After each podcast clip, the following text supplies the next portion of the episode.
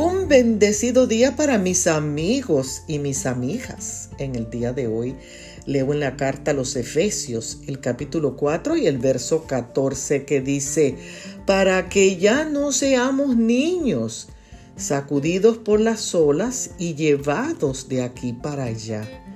Hoy se conmemora el Día Mundial del Trastorno Bipolar. ¿Pero qué es el trastorno bipolar? Es una enfermedad mental que produce cambios inesperados de temperamento. La persona afectada pasa de una terrible depresión a un nivel alto de optimismo de forma seguida. Aproximadamente hay 140 millones de personas que padecen este trastorno que los puede discapacitar y aunque esta enfermedad afecta a ambos sexos por igual, es la mujer quien desarrolla los síntomas y tiene más episodios emocionales que el hombre.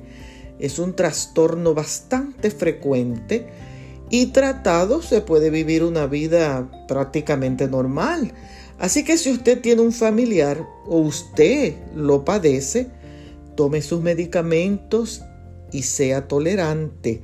Lea la palabra de Dios porque ella te fortalece y te hace madurar en fe y en convicciones. Muchas bendiciones en este día.